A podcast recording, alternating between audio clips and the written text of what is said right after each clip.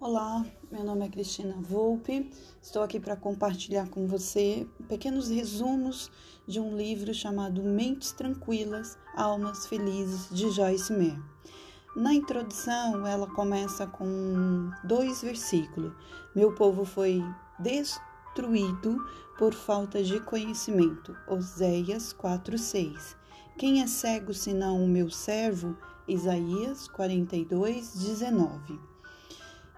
A introdução, ela diz: Fomos criados para viver no amor e na alegria dos relacionamentos harmoniosos, livre de das discórdias, da confusão e da mágoa. Deus quer nossa vida livre da divisão, quer que vivamos em paz uns com os outros, porém uma vida assim escapa à maioria. Em vez disso, conflitos trazem os, o caos deixando-nos feridos e alienados um dos outros. Conflitos acaba com o nosso casamento, torna nossas crianças amargas, afasta nossos amigos e colegas, divide nossas igrejas, arruína nossa saúde e rouba a paz e mente e corações. Se quiser vivenciar o poder e as bênçãos de Deus, temos que resistir às tentações que trazem essa discórdia. Na primeira parte, você aprenderá a reconhecer a discórdia para que possa para que possa, por sua vez, resistir a ela. Na segunda parte, descobrirá como curar os seus relacionamentos problemáticos. E na terceira parte, aprenderá, descobrirá como liberar o poder e a bênção de Deus em sua vida. Então vamos para o primeiro capítulo. Por que minha vida é tão difícil? Quando fiz 18 anos, deixei a casa de meus pais enquanto meu pai estava trabalhando. Cresci em um lar bastante violento, raivoso e toda a minha infância foi marcada por medo, embaraço, vergonha. Meu pai abusou de mim de vários modos: sexual, físico, verbal, emocional, desde que eu tinha três anos até sair de casa aos 18. Ele nunca me tomou à força, mas me forçou a fingir que eu gostava do que ele estava fazendo. Ele usava de força e intimidação para controlar tanto a mim quanto aos outros membros da família. O abuso, a violência, as mentiras e a manipulação que eu tive que suportar deixaram-me fora de controle, mas eu, claro, não podia admitir isso, nem podia admitir a intensa raiva que senti. Encarava a vida e as pessoas com amargura. Tinha raiva dos que levavam suas vidas felizes e que não tinha passado pela dor que eu enfrentara. Então sabia como não sabia como receber o amor, as graças e a misericórdia de Deus ou de qualquer pessoa. Mesmo após cas casar-me com David, continuei a fazer tudo o que podia para controlar as pessoas e as circunstâncias de minha vida, para que eu nunca mais voltasse a ser magoada tão profundamente. É claro que isto não funcionou muito bem, porque os relacionamentos eram exaustivos e estressantes e eu não conseguia compreender o porquê. Tampouco compreendia porque meu ministério não estava crescendo nem sendo abençoado. Assim como eu e muitos estão vivendo a devastação causada pela discórdia, mas sem reconhecê-la com raiz de seus problemas. Colocam a culpa nos outros ou em Satanás, mas não se dão conta de que têm o poder de dizer sim ou não à discórdia. Em vez de manter os conflitos afastados, abrem porta para cada um deles e depois se questionam por que as suas vidas são tão difíceis aprendendo a reconhecer a, discórdia.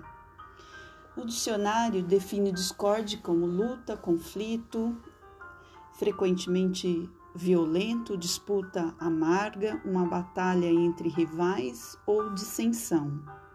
Outras palavras descreve como rivalidade, bate-boca, discussão, provocação. Eu defino discórdia tanto como uma, um desentendimento acalorado, implicante e combativo, com uma tendência raivosa. A Bíblia também tem uma descrição. Também podemos ler em Hebreus 12, 14. Esforce para viver em paz com todos e para serem santos sem santidade, ninguém jamais verá o Senhor. Cuide um dos outros para que ninguém se exclua da graça de Deus, seu favor imerecido e bênção espiritual.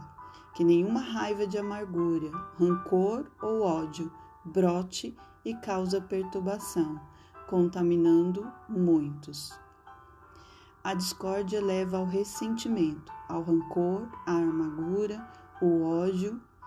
Se não confrontarmos, ela destrói e desvasta, causa problemas e traz tormenta aos membros e à liderança de uma igreja.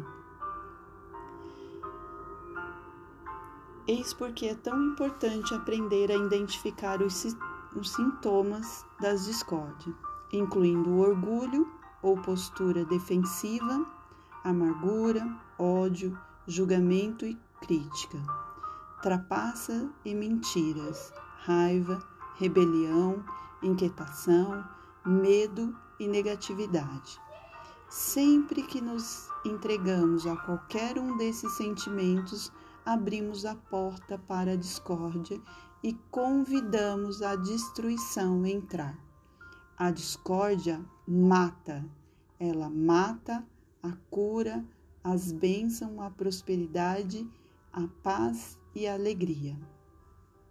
A discórdia não é só um problema entre pessoas, é frequentemente um problema interno de uma pessoa o que passa em seu interior, e aí eu pergunto novamente: o que se passa em seu interior? Sua atmosfera interna é pacífica ou tensa? A discórdia pode afetar suas atitudes em primeiro lugar. Uma vez ouvi um caso de uma mulher que reclamava do serviço postal da agência dos Correios. Após ouvi-la falar sobre entregas atrasadas, pacotes extraviados e do custo da postagem, eu pensei: a raiva dessa mulher roubou-lhe a paz e a alegria. Enquanto ela estivesse tão irritada com os correios, jamais teria prazer em ir uma agência. Só falar sobre isso já deixaria irritada damos acesso à discórdia muitas vezes em questões menores, algo que realmente não faz muita diferença. Damos acesso à discórdia o tempo todo, confrontando a discórdia e abraçando a paz. A discórdia espalha-se como uma infecção ou uma doença altamente contagiosa. Muitos ficam contaminados, maculados por ela, e por isso que eu e meu esposo trabalhamos duro para manter fora de nosso lar, por termos personalidades muito diferentes.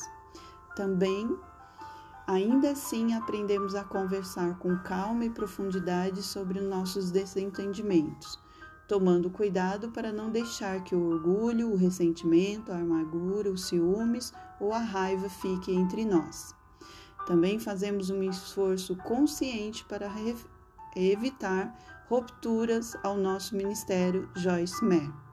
Quanto as pessoas vêm trabalhar conosco, enfatizamos durante o treinamento que não toleraremos discórdia, ensinamos que fiquem atentos aos menores sintomas, tal como o julgamento e a crítica, para que possam fechar a porta para toda dissensão e aprender a dirigir suas opiniões ao Senhor ou à pessoa responsável por sua reclamação e não aos outros empregados. Oro para que no final deste livro você esteja tão sedento por paz que fará com que for precioso para impedir, fará o que for preciso para impedir os conflitos. Se você tiver que lutar por alguma coisa, lute para evitar a discórdia, seja diligente. E por último, deixamos uma, um resumo, uma reflexão. Para vivenciar os relacionamentos pacíficos e harmoniosos, temos que lembrar que a vitória sobre o conflito e a discórdia requer que nos engajemos em uma batalha espiritual. Isso está em Efésios 6,12, que a nossa luta não é contra seres humanos, né? E sim contra os poderes aí das trevas. Então, algumas perguntas para você. Defina discórdia com as suas palavras. Segundo, pense nas relações nas quais você sofre, tanto em casa, com pais, irmãos, cônjuges, filhos, quanto no trabalho. Peça a Deus para mostrar aonde as seguintes características da discórdia abrir a porta para o conflito específico neste relacionamento. O que foi que você disse ou fez que foi motivado pelo? Primeiro, pelo orgulho. Você estava na defensiva? Você fez questão de dar a última palavra? Está mais interessado em fazer valer seu ponto de vista no que, no que em aprender a perspectiva de Deus sobre a questão? Então, como você agiu diante de uma situação com seu pai, seu cônjuge, seu filho? Como que você agiu, né? Com orgulho, você estava na defensiva? Você fez a questão de dar a última palavra? Pense e responda. Ou você estava com amargura? Você usou frases como você sempre ou você nunca, que são sintomas de amargura interior.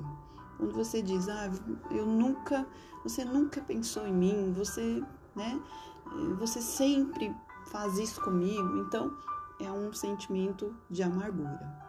Ódio, julgamentos e crítica. Você atribuiu a outras pessoas motivações ou intenções quando não era possível saber de verdade o que se passava no coração dela? Você fez julgamentos de outra maneira? Ou o último trapassa em mentiras. Você compreendeu equivocadamente a situação do ponto de vista de outra pessoa? Ou você formou sua opinião sem saber todos os fatos? Você formou sua opinião com base em fofoca? Você mentiu? Distorceu a verdade de algum modo? E aí nós temos também a raiva e a inquietação. Você disse alguma coisa motivado por preocupação ou por ansiedade? Você disse ou fez alguma coisa motivada pelo medo ou a negatividade?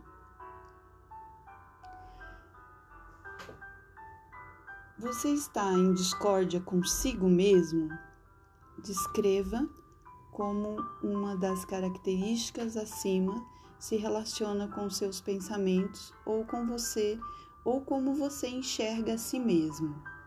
Dentro da, das características que nós falamos, o orgulho, a amargura, é, o julgamento e crítica, ódio, trapaça, mentira, raiva, inquietação. Então, você está em discórdia consigo mesmo e dentre todas essas características, né? como seus pensamentos, como você se enxerga a si mesmo.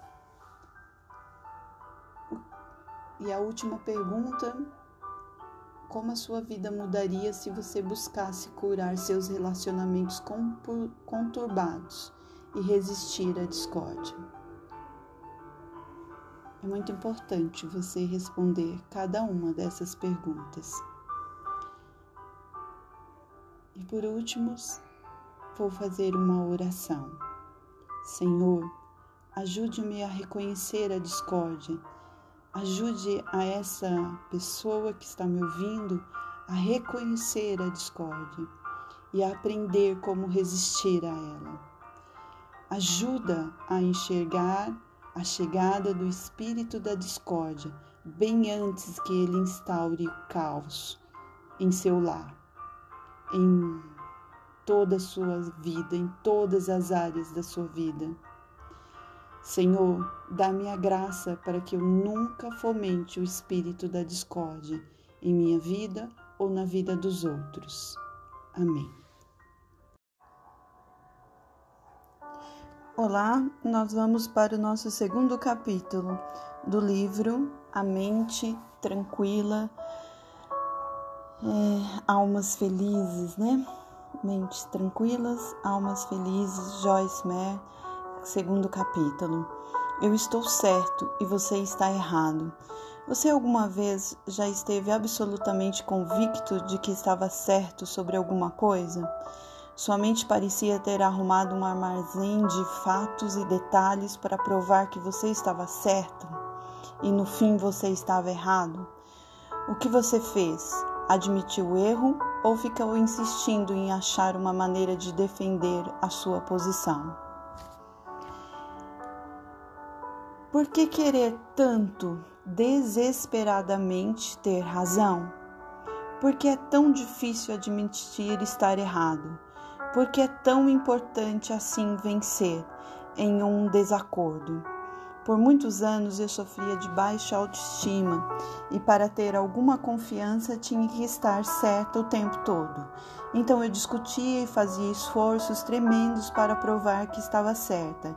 Sempre havia alguém me desafiando e eu vivia frustrada, tentando convencer as pessoas de que eu sabia do que estava falando. Foi somente quando minha identidade se enraizou em Cristo que comecei a vivenciar liberdade nessa área. Agora sei que meu valor não está em todas essa aparente segurança, mas sim no fato de que Jesus me ama o suficiente para morrer por mim e oferecer-me uma relação pessoal com Ele. O orgulho quer desesperadamente parecer bem parecer inteligente, ser admirado e até para nós mesmos. Porque eu tinha de estar certa o tempo todo, porque meu orgulho estava em risco. O orgulho quer desesperadamente parecer bem, parecer inteligente, ser admirado, até para nós mesmos. E para dar conta e como está dito em Obadias 3, a arrogância do seu coração o tem enganado. O orgulho nos engana e nos faz pensar que estamos certos, quando estamos de fato errados. Dê-me o que eu quero, quando eu quero, do jeito que eu quero e agora. Esse é o grito de todos nós, alienados do Espírito de Deus. O orgulho não pode conduzir-nos à vitória. Não há esperança de paz sem uma disposição para humilhar-nos.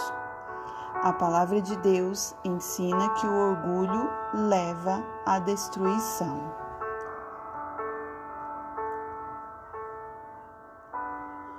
Isso está em Provérbios 16, 18. O orgulho vem antes da, da destruição, o espírito altivo antes da queda. O orgulho quer arrasar com o outro para erguer a si mesmo. Corações arrogantes, palavras desagregadoras. Uma resposta suave traz a paz no meio da turbulência. Um falar amável é poder de cura.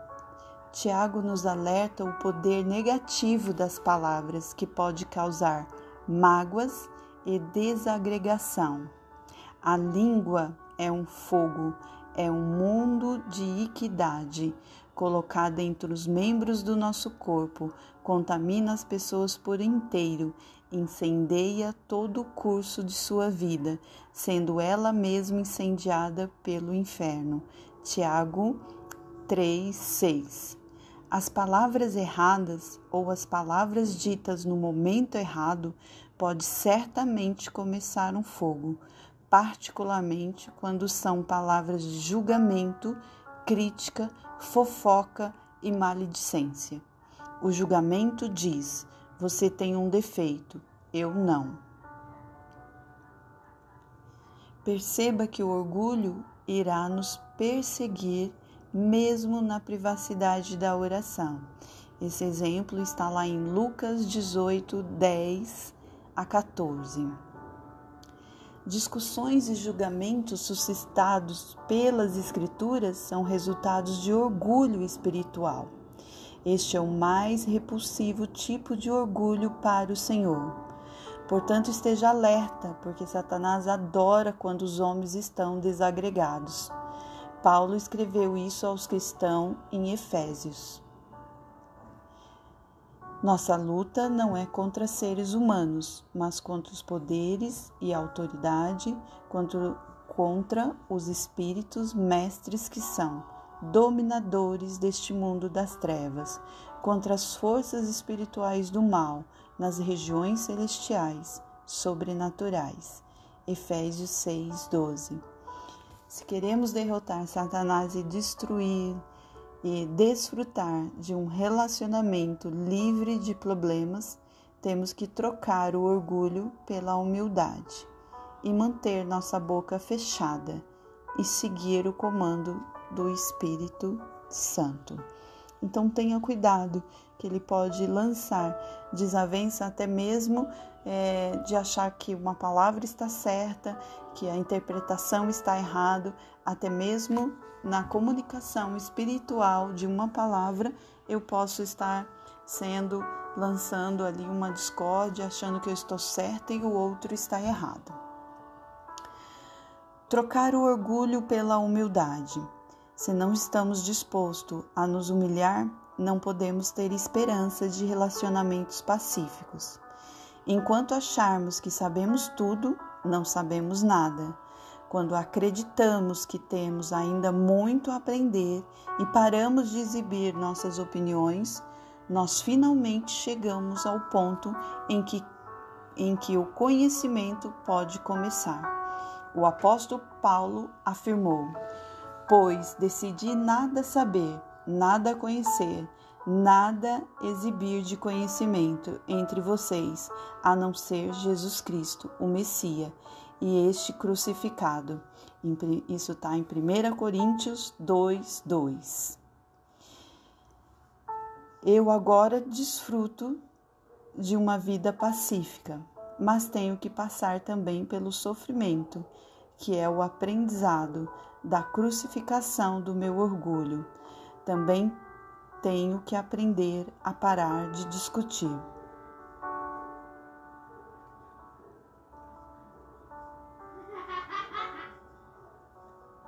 Eu manter a boca fechada.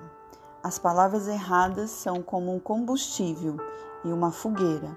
Quanto mais desejamos, mais o fogo cresce. Quanto mais despejamos, vou repetir essa frase. A palavra errada são como combustível em uma fogueira. Quanto mais despejamos, mais o fogo cresce. O único jeito de acabar com as chamas é retirar o combustível. A única maneira de parar ou evitar um desacordo ou uma discussão é parar de falar.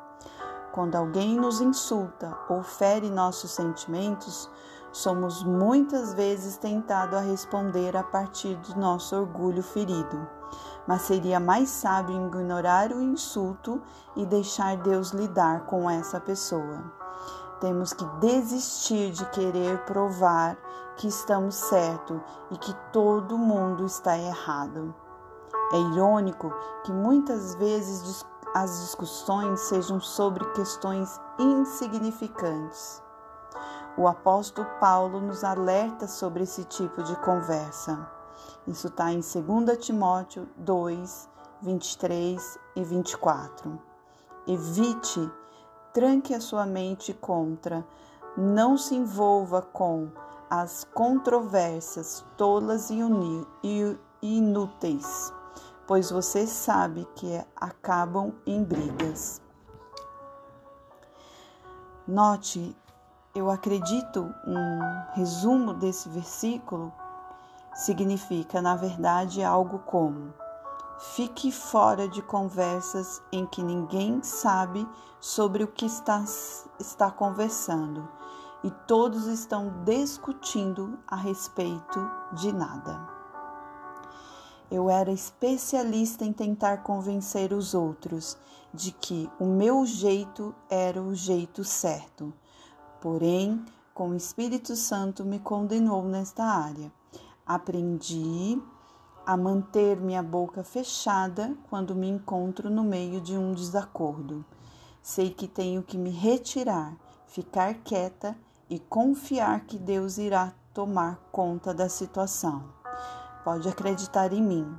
Já enviei, já evitei uma porção de discussões ao me recusar a atiçar a fogueira das desavenças com, com as minhas palavras.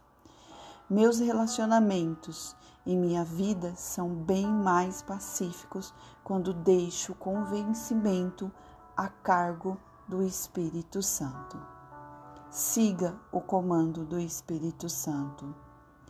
Algumas vezes Deus convence o meu esposo, em outras me convence se eu levanto a questão tentando convencê-lo, a harmonia em nosso relacionamento é destruída e a discórdia entra na nossa vida.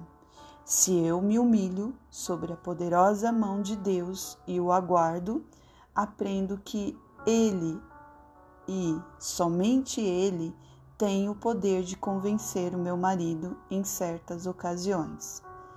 Agora, cada vez que meu esposo e eu somos tentados a defender nosso orgulho, ao insistir que estamos certo, Deus permite nos dizer: Eu acho que estou certo, mas posso estar errado.